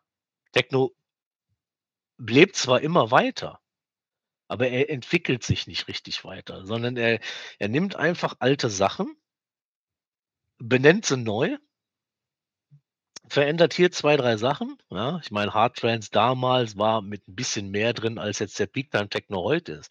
Aber grundsätzlich ist es fast identisch. Die haben jetzt einfach heutzutage 'n paar Sachen weggelassen, haben die Bässe 'n bisschen ausgetauscht, aber du hast immer noch die harten Kicks, du hast die harten Bässe, du hast 'n bisschen weniger Percussion drin, du hast die Melodien mit drin, sogar teilweise mehr Melodie mit drin, als Hard Trance früher hatte. Und die aktuellste Entwicklung bei Hard Techno ist ja tatsächlich Hard Techno heutzutage klingt wie Hardstyle von vor 15 Jahren, was auf 'ner Sensation Black zum Beispiel geliefen gelaufen ist. Und ich habe wirklich den und ich habe wirklich den Eindruck, das ist dieses Problem was die Produzenten auf der einen Seite haben, dass sie ihr Baby, was die aufgebaut haben, jetzt an 'ne Generation abgeben die sich auf natürlich bedingt durch die technologische Weiterentwicklung, auf 'ne, ja, ich sage mal in Anführungszeichen, billige Art, so wie damals Eurodance ja der Ausverkauf von der aller allerersten Technowelle war. Auf diese Art dieses Baby nehmen, für sich beanspruchen aber keine Weiterentwicklung anstoßen. Und bei den DJs ist Es ja noch ja es krasser. gibt ja eine Weiterentwicklung. Nur diese? Weiterentwicklung diese Weiterentwicklung ist in unseren Ohren so dermaßen unerträglich uns alten? Säcken dass wir das nicht mehr auseinanderhalten halten können. Du kennst diesen dummen Spruch, darf man nicht mehr sagen, ne, aber sehen ja alle gleich aus oder hört sich alles gleich an, ne? Ich selber könnte jetzt zum Beispiel, wenn ich Heavy Metal höre, könnte ich gar nicht unterscheiden, ob das jetzt Dingens Bla oder Hast du nicht gesehen hat, wenn da irgendeiner rumsteht und rumschreit. So, das heißt Ja. nicht, dass die Musik nicht toll ist. Das heißt auch nicht, dass die Liebhaber von dieser Musik das nicht genau unterscheiden können. So, aber jetzt kommt dann auch wieder der Techno-Teil dazu. Warum muss ich 5.000 Unterscheidungen haben? Das muss Bum Bum Bum machen und dann muss ich mich fallen lassen können und dann ist das toll. Das war immer Techno und jetzt komme ich mal Ja. wieder pst, jetzt komme ich zu meinem Techno-Teil. Ja? So. Techno kommt davon für mit Technik gemachte Musik. Ja. So, die Das erste ist das, was Thaler sich dazu ausgedacht Techno hat. die erste mit Techno gemachte Musik ja, die gab es 1930. Dass ein Typ mit dem ersten Synthesizer und irgendwas selber Musik machen kann. Rein theoretischerweise ist der Ursprung 1930 und alles, was danach kommt, ist eigentlich Techno. Die Definition ist, äh, wie äh, Technotronic, sagt dir noch was, die Band? Ja, Technotronic, Techno. Tokotronic, klar. Techno steht da drin. So, wir fangen sogar teilweise an, jetzt selbst bei den internen Insidern fangen wir aber an, dass das eigentlich Kraftwerk war und eigentlich auch. Jean-Michel Jarre, weil es war halt so. Und dann kam ja irgendwann, sage ich jetzt mal, das, was wir jetzt wirklich als Techno der 90er und 2000er sehen. Da sagst du auch richtig, Thaler, äh, Thaler 2XL hat ja bei sich eine Kiste gehabt, was er ja erzählt, da stand Techno drauf und was war da drin? Richtig, da war Kraftwerk drin, da war Fronto Fortune drin, da gab es das, was, das, was nachher die, die neue Generation der 90er und 2000er als Techno verstanden hat, gab es noch gar nicht. Da hat sich nachher, weil in Berlin, in Berlin fing das nachher an, dass der Detroit Techno und vor allen Dingen Acid House rüberkam. Und dann gab es Prügeleien, was jetzt wirklich Techno ist, zwischen Berlin und Frankfurt. Schon in den 90ern. Wo du dann sagen kannst, eigentlich, wir sind genau, wir waren auch schon damals an dem Punkt, wie jetzt. Und es gibt ja Neuerscheinungen. Es gibt immer wieder Vermischungen. Aber jetzt ganz ehrlich, ich als Produzent, pass auf, ich habe einen Bar Platz. Da kommen schon mal vier Kicks rein, weil du willst, willst Four on the Floor. Du willst aber auch einen Rumble haben, damit das gut treibt. Das heißt, eins und zwei sind schon mal besetzt. Ich habe, äh, also äh, eins und drei sind besetzt. Ich habe zwei und vier Platz. Du willst jetzt noch Hi-Hats an. Was soll ich noch alles machen, damit sich da was entwickelt? Ich kann das schneller machen, ich kann das langsamer machen, ich kann andere Synthesizer nehmen. Was soll ich da entwickeln? Weil in dem Moment, wo ich hingehe, und ich habe nämlich keine wumsige Kick, sondern ich nehme einen anderen Quick-Synthesizer, so, äh, alles schon wieder so, "Hm, hört sich aber komisch an. Und du wirst es nicht glauben, die meisten Kicks bis heutzutage, die verwendet immer noch sind 909. immer noch eine 808. Oder 808 oh, oder 909. 808 oder 909. Bis heute. Die werden nur anders Aber etwas anders aber kann verboten. ich dir sagen, was ihr da mal neu entwickeln könnt, ihr Producer-Heinis, ja? Nicht immer nur alte Scheiße aufwärmen, ja? Jetzt zum Beispiel wie die neu aufgewärmte Yellow, You Gotta Say Yes to Another Excess, wo Cem Elmar wieder dran gesessen hat. Oder Tiesto jetzt mit Heidi Klum was macht. Vor Kurzem ja, was heißt vor Kurzem? Ähm, lass mich überlegen. Ähm, Hans Zimmer, ja? Ist zwar Komponist für Filmmusik, ja, ist aber 'n klassisch ausgebildeter, glaube ich, äh, Komponist, so. Hans Zimmer hat's geschafft klassische Musik modern zu interpretieren, neu aufzulegen, mit den Batman-Filmen zum Beispiel, so. Und dann gab es zum Beispiel, äh, 'n paar Jahre später 'nen Thomas Bergersen heißt der, glaube ich, ja? Der dieses Konzept von dem genommen hat und hat quasi klassische Musik verbunden mit elektronischer Musik. Er hat jetzt keinen Techno draus gemacht, um Gottes Willen. Das waren klassische Stücke, die auch im klassischen Tempo gespielt wurden. Aber er hat klassische Musik genommen und hat sie mit was Modernem verbunden und hat dadurch quasi so was wie Neoklassik oder so erfunden. Ist 'ne supergeile Sache. Das, was ich denke mal, grade so was mich auch unheimlich nervt, ist einfach die Tatsache, wie du schon sagst ähm, es ist schön, dass sich alles so aufdiversifiziert hat, aber das Problem ist, du kannst es heutzutage so gut wie gar nicht mehr klassifizieren, was was ist, ja? Weil ich wie gesagt, ich spiele jetzt du musst auch von Producing den Unterschied sehen. Also, es gibt diejenigen und da habe ich, äh, Diskussion gehabt mit, ähm anderen Leuten, äh, schmeiße ich noch nicht raus, frage ich erst mal, ob das okay ist, dass ich sie hier nenne. Ich habe damit große, große Diskussionen gehabt und zwar gibt es einmal genau die die die Richtung, die man produzieren kann, wo du genau dir den Sound von 'nem Label anhörst und du produzierst Tracks genauso, wie das Label die haben will, ne? Äh, 5 Minuten, so und so so und so kurz muss der Break sein und so weiter, Ja. weil du halt kommerziell sein willst. Es gibt andere, dazu zähle ich mich immer noch. Ich mache das halt aus Leidenschaft. Ich mache auch so die Tracks kommen halt so, wie die kommen. Es kann auch mal sein, dass 'n halbes Jahr gar nix kommt, aber das muss mein Sound sein und dann bist du halt natürlich genau auf der Seite so von wegen: „Fuck, fuck, fuck, vielleicht nimmt das 'n Label.“ Ist heutzutage auch nicht so schlimm, weil du kannst das selbst selber releasen überall, ne? So, jetzt kommt aber die ganzen Sa Sachen mit mit, äh, Klassik wieder reinholen und ro großartig rumexperimentieren. Wir sind aber auch in einer Zeit, wo von der Szene experimentieren weil wenn ich jetzt anfange zu experimentieren dann kommt nämlich irgendeiner hin und sagt: „Warum hast du die alten Sounds genommen und hast da was Neues drüber gesetzt?“ Der Scheiß hört sich ja an wie Trance. Ich kann mich da noch an 'n Typen erinnern, das ist mein DJ-Kollege und, äh, Chef mit, der g sagte dann irgendwann: „Bäh, ist ja Trance.“ Ja. Was? Fall vom Stuhl. Auf jeden Fall, äh nein, in dem Moment, wo ich das mache, musst du dich auch also, 1. Musik sollte einfach nur Spaß machen, ne? Aber es Ja. gibt für alles Kritik, es gibt für alles einen drauf. Und wenn ich das sage und ich sage ich jetzt ich nehme alte Sachen, aber ich mache was Modernes unten drunter, ne? Dann gibt's garantiert wieder Leute so so wieder: „Äh, das kannst du doch nicht verbinden. Die alten Zeilen waren wie viel viel geiler“ und bla bla. Das heißt, äh Das das ist doch gar nicht wahr. Guck mal, ey, ohne Scheiß. Ich ich habe ja. jetzt alleine im Dezember, ja, habe ich 'nen Ordner voll, das sind 75 oder 80 Tracks, ja, runtergeladen, die mit modernen Mitteln auf alt produziert worden sind. Dass du's nicht unterscheiden kannst, ob das 'ne Platte ist, die 95 rauskam oder ob die aktuell tatsächlich mit, äh, Ableton und was weiß ich nicht alles produziert worden ist. Es ist der alte Klang mit modernen Mitteln. Ja, klar, natürlich, es bedient sich auch wieder dem, was schon da war. Klar. Das so funktioniert Techno halt nun mal. Das ist ja leider das das das auf der einen Seite das Gute, dass du eigentlich überhaupt keine Ahnung davon haben musst, um's zu produzieren. Du nimmst dir einfach Samples. Guck dir Daft Punk an, die sind damit weltberühmt geworden. Die haben damit Filme vertont mit der Scheiße. Ja, aber auf der anderen Seite, wenn du halt wirklich musikalisches Know-how da reinsteckst, weil du halt, äh, keine Ahnung, ausgebildeter Musiker bist, kannst damit genauso erfolgreich sein. Ähm, was ich damit aber sagen will, ist tatsächlich, dass dieser dieses Weitergeben vom Staffelstab, ja, von denen hin, die's aufgebaut haben, zu denen, die jetzt halt kommen. Ich glaube, für die ist das halt irgendwo 'n Stück weit 'n Problem, weil die zumindest meiner meiner Einschätzung nach die Wertschätzung vermissen für das, was die dort aufgebaut haben. Und das merkst du auch bei den DJs.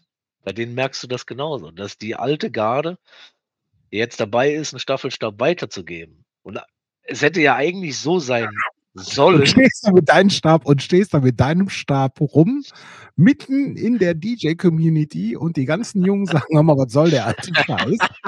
Äh, ich habe jetzt grade hier mein Handy, ich habe keine Zeit, ich muss Fotos machen“ und laufen einfach weiter. Ja, Und du stehst da mit deinem scheiß alten, stinkenden Stöckchen stehst du da in der Ecke und denkst dir: „Ich will doch meinen Stab weitergeben.“ So, das ist natürlich auch 'ne Sache. Es ist jetzt 'ne andere Welt.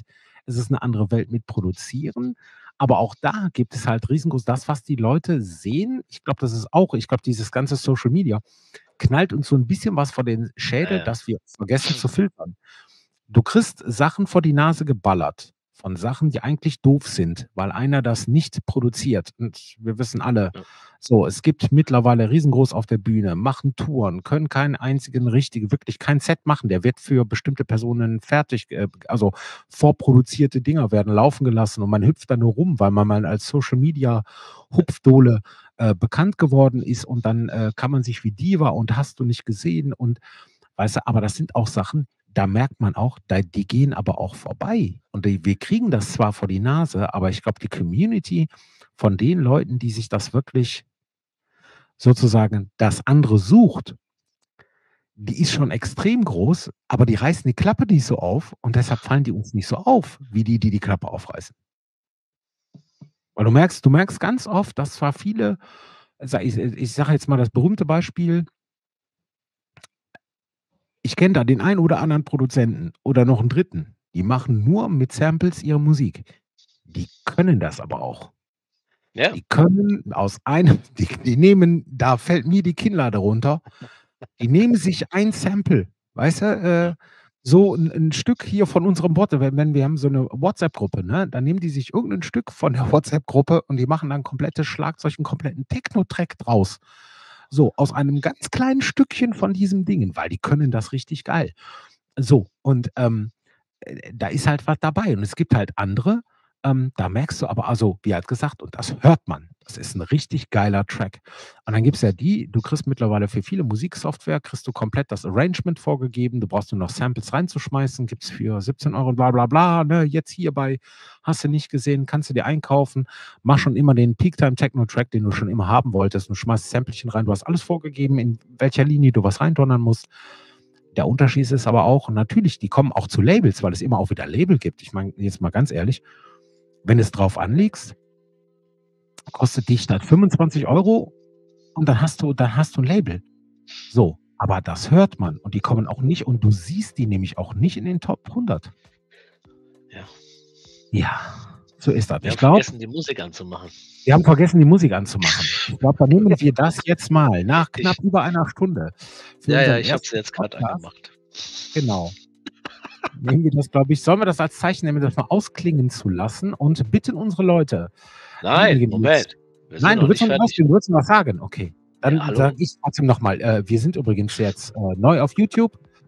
Bitte liken, subscriben auf @theartofTechno und, äh, da könnt ihr dann live mit dabei sein und schreibt uns auch in die Kommentare rein, welche Themen euch rund um Techno interessieren. Das können wir nämlich immer als Futter gebrauchen, recherchieren das für euch und vor allen Dingen kommt live mit dazu, da können wir auch mit euch quasseln. Jetzt ist aber noch mal der liebe Arjen dran. Das ist aber sehr nett von dir.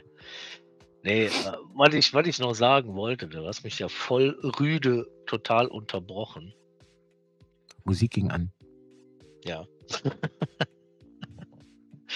Ja, das Ding ist halt auch, ähm ähm, ich sage mal, dieser dieser ganze Social-Media-Wahn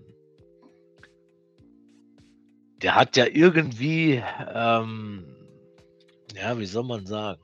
Er ist ja eigentlich am Anfang ist er ja so nebenher geschwommen. Da wusste ja keiner so richtig: „Ah, wird das mal wird das mal oder wird das nicht?“ Ne?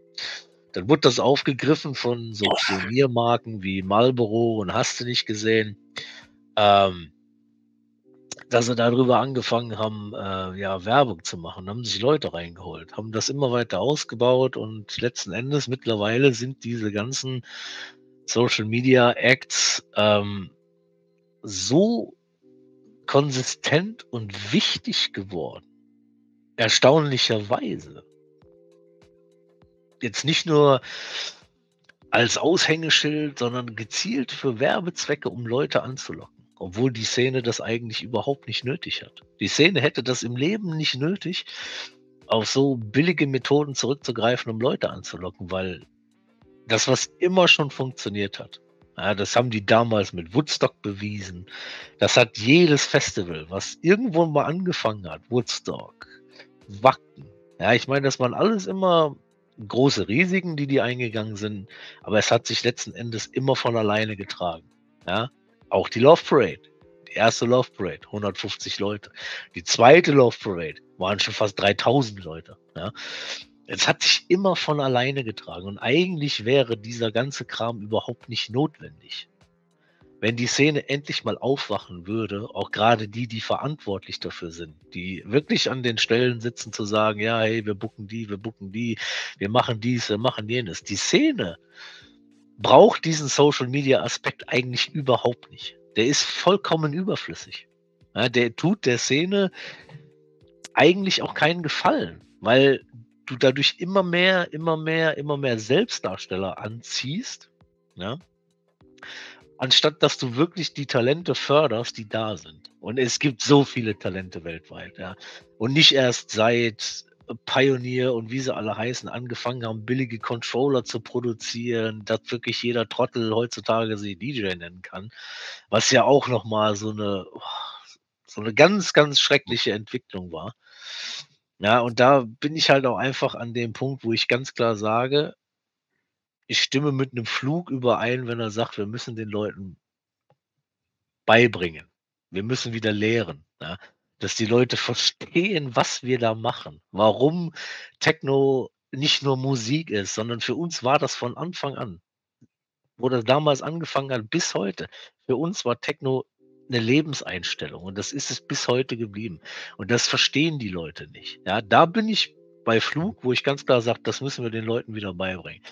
Wo ich aber nicht dabei bin, ist den Leuten beizubringen, wie man das macht, wie man auflegt, wie man produziert. Weil du musst es mal, du musst es mal so sehen. Ja, und das kam mir halt vorhin auch so in den Kopf. Wenn du früher ein Instrument lernen wolltest, ja, dann bist du in eine Musikschule gegangen und hast, weiß ich nicht, Geige gelernt. Du hast Klavier spielen gelernt. Du hast Gitarre spielen gelernt. Lern das mal. Das ist scheiße schwer. Ja, auflegen. Und auflegen ist wirklich das Einfachste, ich was. Aus, ich bin ausgebildeter Bassist, das weißt du. Ja, ja weiß ich. Deswegen sage ich ja. Aus, auflegen ist das Einfachste, was du lernen kannst. Ja, darüber sollte man keine Videos machen. Darüber sollte mich schon. Man sollte, das darfst du so nicht sagen. Auflegen doch. ist so schwer. Du musst, du musst mit geschlossenen Augen Beatmatching mit deiner Ey, Zunge in, in während eines Erdbebens. Ansonsten. Nein, mal ohne Scheiß jetzt, ja. Wenn du dir mal überlegst, wie die damals aufgelegt haben und die Leute haben das gefeiert. Ich meine, Westbam ist technisch gesehen nie ein guter DJ gewesen. Und schon gar nicht, als der mit Platten aufgelegt hat, mit seinem geilen Elbow-Scratch und dieser ganzen Scheiße. Fast jeder Übergang von dem lieber, war lieber Western, wenn, wenn, wir uns nochmal auf dem Legacy Festival sehen, weil du da bist, ich ja. bin dieser Meinung nicht. Ich möchte bitte kein Bier oder einen Ellenbogen durch das Gesicht haben. Ich finde dich ganz, ganz toll. so, ja, ich begegne dem nämlich irgendwann, weißt du, und dann habe ich dann irgendwie so Knunk irgendeinen in der Nase. Du, ganz ehrlich, mittlerweile legt der wunderbar auf. Mittlerweile haben die Alten das auch alle gelernt, ja die, die technisch damals scheiße waren, die legen mittlerweile super auf. Das ist mir beim Taller aufgefallen zum Beispiel. Der legt mittlerweile richtig gut auf. Früher fand ich den voll scheiße. Wo die den alle gehypt haben, da fand ich den super scheiße. Heute finde ich, ihn mega eine, geil. Es ist aber eine wichtige Formulierung dabei, dass das dein persönliches Empfinden ist. Ja, natürlich Jetzt es ganz ehrlich, also Empfinden. früher ist es ja entstanden aus äh, äh, zwei bis drei Plattenspielern und 808 daneben. Ja? ja. Und das musste sich auch erstmal alles entwickeln. Weil jetzt ganz Die ehrlich, jeder ausgebildeter, ausgebildeter Bassist und 1985 den ersten Synthesizer. Geh mal in eine Musikschule rein und sag mal, guck mal, ich habe einen Korg MS-20, bring mir das mal bei. Das ist ja das, was ich meine. Das, das ist ja genau das, das, was ich meine. beibringen. Ja, wir mussten uns das genau aber dieses selber beibringen hat es auch ja. gebracht. Selbst Klaus Schulze hat zu dem Modularsystem gesagt, ich weiß gar nicht, was ihr so einen Aufstand macht. Du kaufst dir ein paar Module, du klemmst die da an und dann steckst du da rein und entweder es kommt Klang raus oder nicht. Und wenn der Klang rauskommt, dann, dann, dann bist du happy und dann drehst du an ein Knöpfchen so, und wenn du an der Knöpfchen drehst und der Sound entwickelt sich richtig, dann entwickelt er sich richtig. Und wenn nicht, dann war wohl doof. Dann musst du wieder von vorne anfangen. Und ich glaube, dieses autodidaktische, sich Sachen beibringen und darüber hinaus noch Sachen zu entwickeln, weißt du, anstatt diese alten Sachen weiterzugeben. Ich glaube, was aber die Basis von dem Ganzen ist, es geht jetzt nicht um die Instrumente, sondern ich glaube, es geht eher um den Sound, weil das, was die auch damals, auch wenn sie es technisch noch nicht so umsetzen könnten, drauf hatten, war eine Masse zu begeistern, indem sie einfach eine Stunde, zwei, drei, vier, fünf, sechs einen geilen Set gemacht haben. Also jetzt ein, ein, ein, ein ausgewogenes Set gemacht haben und sie konnten ja. die Leute mitnehmen. Ja. So, das ist der wichtige Teil. Und das ist ja auch so wie beim DJing. Technisch gesehen ist DJing total einfach. Schwierig ist es, die richtigen Songs zu finden, zur richtigen Zeit, und das Ganze so zu drehen, dass Sets eine Geschichte erzählen, was die meisten ja nicht mal machen. Ich glaube, da ist auch bei dir mit dabei. Andererseits sage ich aber auch, ich finde es auch wichtig, dass man nicht so viele Kameras hat, weil das ist ja auch weiße Augen überall. Ja, und jetzt, äh, das ist schon, äh, ich finde das auch gut, dass man äh, äh Clubs hat oder zumindest Ecken in den Clubs hat, was nicht mehr gespielt wird, sondern dass man wirklich genießt und sich mit den Leuten unterhält. Das finde ich so gut dass man sowas halt wieder einführt. Ansonsten glaube ich, leben wir in einer Gesellschaft, wo man das Social Media nicht mehr wegdenken kann. Wo ich wohl absolut dafür bin, ne? also ich bin da nicht so krass, aber wo ich wo, wohl dafür bin, ist zum Beispiel, dass man dieses Extreme Social Media unterdrückt, dass man denen nicht auch noch extra eine Ecke gibt, wo sie dann filmen können für diese fünf Minuten als Selbstdarsteller, weil die machen ja nicht Werbung. Jetzt kommt ja wieder die Sache, die machen ja keine Werbung für den Club, die machen ja Werbung für sich selber. Ja, ja. Nein, Nein. also, mal deswegen ohne ist Scheiß, wenn 'n Club wenn Wenn Club so was 500.000 aufstellt. im Berghain wenn 500.000 Leute im Berghain Filme von sich selber machen, Ja. dann hat Berghain mehr als genug Werbung. Da muss nicht auch noch die eine Hupfdude dahin gehen. Ja, aber warum stellt 'n Finde ich, Club das dann auf? Übrigens geschlechtsneutral, männlich, weiblich, egal was. Da muss nicht noch der eine Influencer, Schrägstrich Influencerin da hingehen und sich dann auch noch mal filmen und dann nämlich zu Berghain hingehen und sagen: „Hör mal, jetzt hätte ich gerne Geld dafür.“ Da kann Berghain und auch alle anderen Clubs sagen: „Du, hör mal, es waren schon 500.000 ho allein schon heute Abend vor dir da.“ Nicht Ja ganz gut, so viel 500.000 €. so viele sind's ja nicht, aber ich denke mal schon, die machen das mit Absicht. Also, 'n Club würde sich niemals den Platz, äh, einfach so wegnehmen lassen für zahlende Gäste, um da irgendwie was Abgesperrtes hinzumachen, wenn sie nicht irgendeinen Mehrwert davon erzielen würden.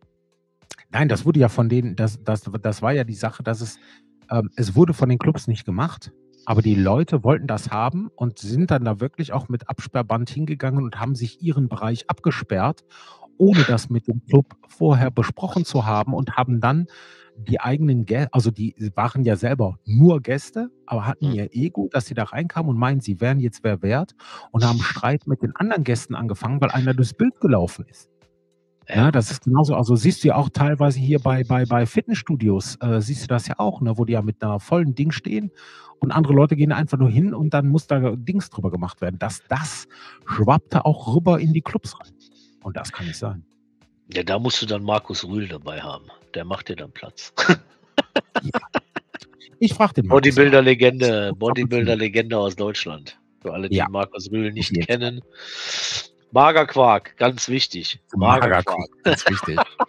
So, das war die geilste Folge, wo er äh, den Superprotein Ja, ja, Teil Magerquark. vorgestellt hat für das x-te Teil und hat dann einmal mal vorgestellt und dann hier Magerquark hat mehr Eiweiß als dieser High-Protein-Shake. Ich glaube, damit Ja, ich glaube, mit dieser Weisheit sollten wir tatsächlich auch die Folge beenden, weil wenn ich jetzt Genau. noch weitermache, dann wird das Mitternacht und, äh, ich glaube, das heben wir uns für die Wir nächste waren aber noch nicht bei aber nächstes Mal ist jetzt hatten wir heute Magerquark, beim nächsten Mal ist aber auf jeden Fall Leberwurstbrot mit Und ganz wichtig, L-Casein-Protein. Richtig, aber Das auch. Leberwurstbrot ist ganz wichtig. So. Meine Lieben, jetzt darf ich endlich meinen Spruch bringen, ohne dafür 'n paar auf die Nase gekloppt zu kommen. Also, wie halt gesagt, wir sind ungezogen zu YouTube. Ihr findet uns. Wenn ihr das ganze kranke Gelaber euch noch öfter antun wollt, findet ihr uns auf, äh, YouTube unter @theartofTechno als ein Wort geschrieben. Da findet ihr den Kanal. Lasst uns 'n Like da. Wenn ihr Ideen habt für Sachen, die wir diskutieren sollen, schreibt uns die in die Kommentare rein. Wir freuen uns. Und, äh, wie halt gesagt, wie heißt das Ding noch? Daumen machen, Glocken läuten, irgendwie so was. Daumen Alles nach dazu. oben dalassen, Kanal abonnieren und die Glocke aktivieren, damit ihr genau wisst, wann wir das nächste Mal live gehen, falls das dadurch aktiviert wird und mitgeteilt wird. Aber zumindest wisst ihr, wenn wir 'n Video hochladen. Das Ja. hast du so toll gesagt. Und damit Ich ich kenne mich mit dem Scheiß überhaupt nicht aus. Ich habe das bei anderen geklaut. Das ist vollkommen okay. Und damit verabschieden wir beiden uns. Und zwar Ja. der Arjen und ich, Der Alex. der Alex aus Belgien. Und wie halt gesagt, bleibt auf dem Laufenden. Wir werden das jetzt wieder öfter machen, denn wir haben Spaß dran. Und wir freuen Ja. uns auf euch. Bis zum nächsten Mal. Ciao. Tschö.